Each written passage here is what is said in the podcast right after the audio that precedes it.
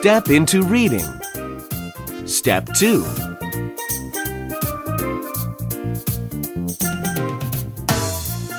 Bones by Stephen Krensky.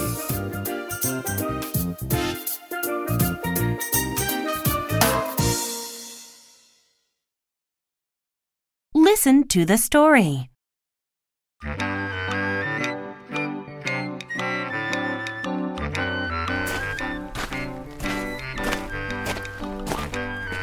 Walk.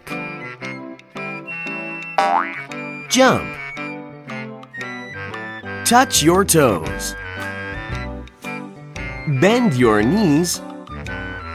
Hold your nose.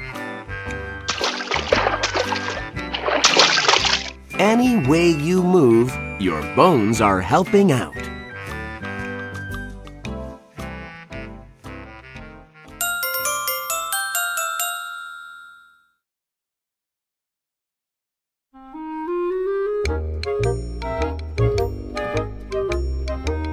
You have 206 bones in your body. These bones fit together perfectly. Together, they form your skeleton.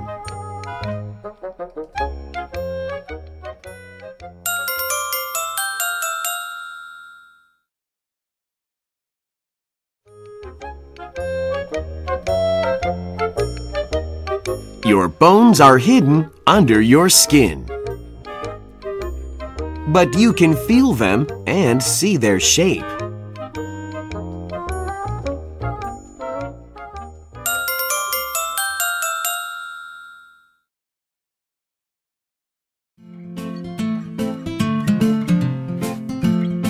Your bones start out small, just the way you do. As your bones grow, you grow too. The smallest bones are inside your ears. The biggest bones are in your legs.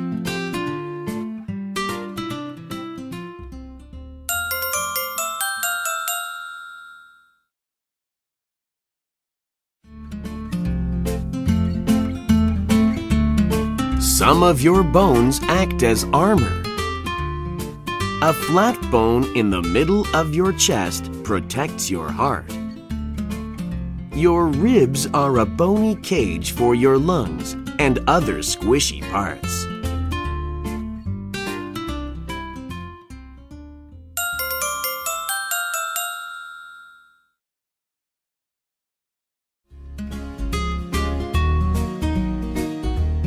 The bones of your face are part of your skull. It covers your brain like a helmet.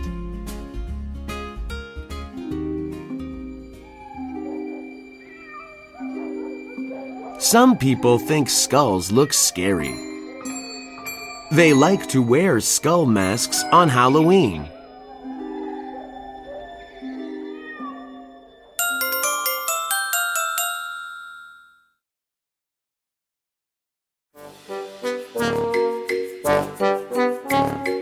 Long ago, pirates used a flag with a skull and crossbones on it to frighten people. Today, a skull and crossbones means danger or poison. When you see it, be careful.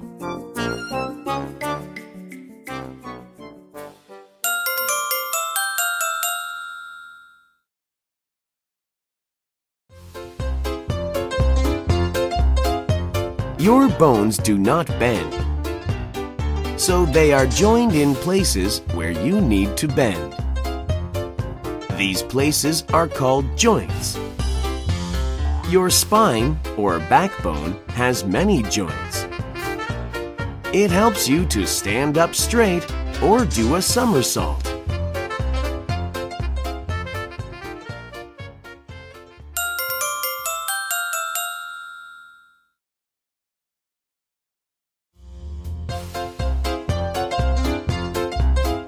Our bones work with our muscles to make our bodies move.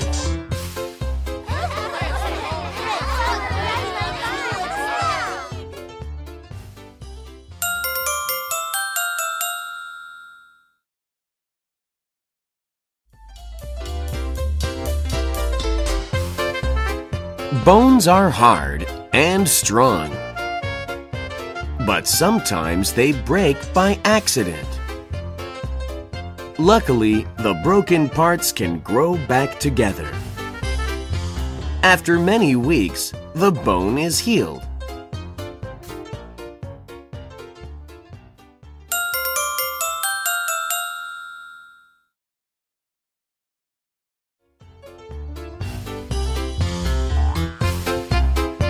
Some old bones turn into fossils after millions of years. Fossils tell us a lot about animals that lived long ago, such as dinosaurs.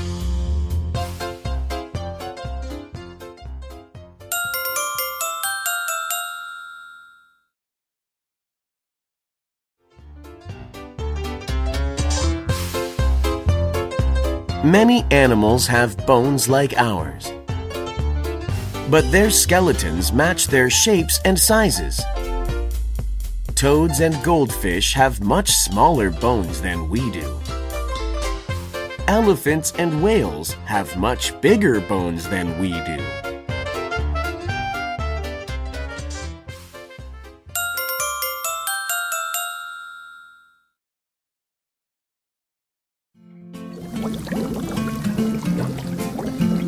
Some animals have no bones at all. Jellyfish and worms wriggle and squiggle without them.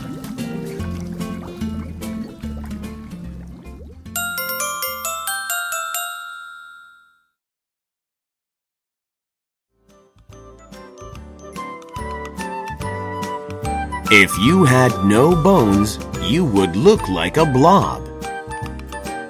So when you run or stretch or grab or chew,